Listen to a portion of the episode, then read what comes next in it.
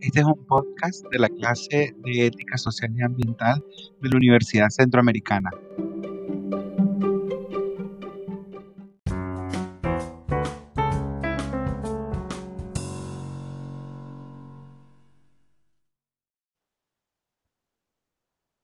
Hola a todos y a todas. Bienvenidos nuevamente a este podcasting que se llama La Pachamama Ética. Eh, es un placer que nos sintonicen nuevamente. Como sabemos, esta es una serie de podcasting donde hablamos de ética profesional.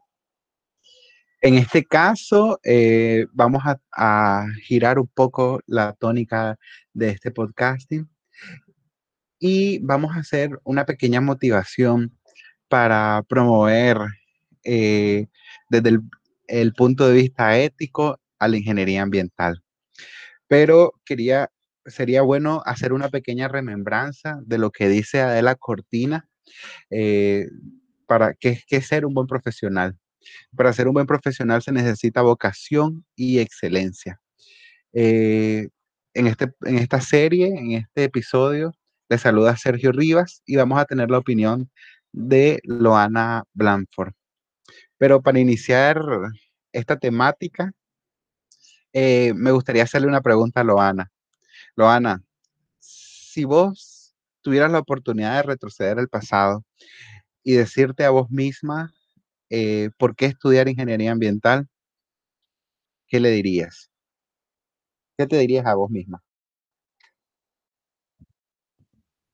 Gracias, Sergio, primeramente por tenerme acá de nuevo. Eh, bueno, lo que yo le diría a la Loana de, hace cinco años es que recuerde por qué eligió esa carrera, porque la motivación para poder ser eh, una buena estudiante y ahora casi una buena profesional, eh, creo que es saber para qué sirve lo que estoy estudiando. Entonces, creería yo que eso sería como resaltar un poco el concepto de bienes internos y es que eh, son aquellas metas que hacen que la profesión sea de distinta una a otra. Y esto viene siendo como buscar ese sentido que tiene la carrera que estoy estudiando. Entonces, recordar que antes de elegir una carrera, saber cuál es el sentido. Y en la ingeniería ambiental, pues el sentido es solucionar los problemas ambientales que degradan el medio de vida de los seres vivos, pero es bueno siempre llevarlo en la mente y recordarlo para que en un futuro, cuando la persona pues, que elige esta carrera pueda desarrollarse y desempeñarse como un buen profesional. Entonces, creería que eso, siempre recordar cuáles son esos bienes internos que tiene la carrera o la profesión más bien que estamos eligiendo ser. Eh, ¿Cuál destacaría vos como, pues, ya en, en, estas, en estos episodios, en esta serie, eh, episodios atrás, Julia y Pastrán nos explicaban lo que eran los bienes internos y externos. En este caso, me gustaría eh, ver lo de los bienes externos porque la mayoría de los jóvenes es lo primero que mira. Eh, me va a generar dinero, poder o prestigio en la ingeniería ambiental. ¿Qué, ¿Cuál es tu percepción de, de este punto de vista? Eh, como vos decía, los bienes externos son el prestigio, el dinero y, y el poder. Eh, según escuchando a esta eh, experta en el tema, que se llama De la Cortina, ella habla que estos conceptos pueden pa parecer muy peligrosos cuando se mencionan, pero realmente eh, las profesiones no buscan lo que es el prestigio, dinero y poder, y eso es lo que debería de, de ser cuando uno elige una profesión, porque estos se van obteniendo a medida que nos vamos desarrollando como un buen profesional. Uno no entra a la carrera pensando voy a conseguir prestigio, voy a conseguir dinero y poder, porque así no se triunfa como un buen profesional.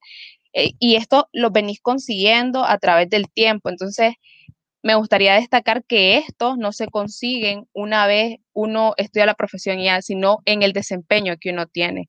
Y llamarle no un prestigio, sino con un reconocimiento a nuestro desempeño. Entonces, creería yo que es bueno hacer una invitación a esas personas que están pensando en escoger la carrera de ingeniería ambiental, en que primero tenemos que tener claro los bienes internos que tiene la carrera, que es, por ejemplo, eh, solucionar los problemas ambientales para tener una mejor calidad de vida y después pensar en que de eso podemos conseguir bienes, bienes externos.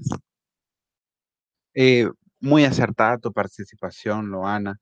Eh, yo solo para añadir, me gustaría decir que el profesional debe de enfocarse en sus bienes internos para poder tener la excelencia y el prestigio eh, que uno logra eh, a través del tiempo y a través del recorrido de, que uno hace como profesional. Eh, muchas gracias, Loana. Y pues de mi parte, yo solo diría de que un ingeniero ambiental no solo va a, solucionar un, pequeño, un pequeño problema, sino va a tratar de interactuar con las personas para crear conciencia. Eh, no preocuparse ni, ni, estar encapsulado, decir, no voy a conseguir dinero, no voy a conseguir trabajo, sino de decir y pensar, estoy haciéndolo bien y voy a trabajar desde mi ética profesional para ser el mejor. Agradezco, Loana, tu participación. Eh, les invitamos a que escuchen las otras, los otros episodios si solo están escuchando este último episodio. Y agradecemos eh, pues, su sintonía. Muchas gracias.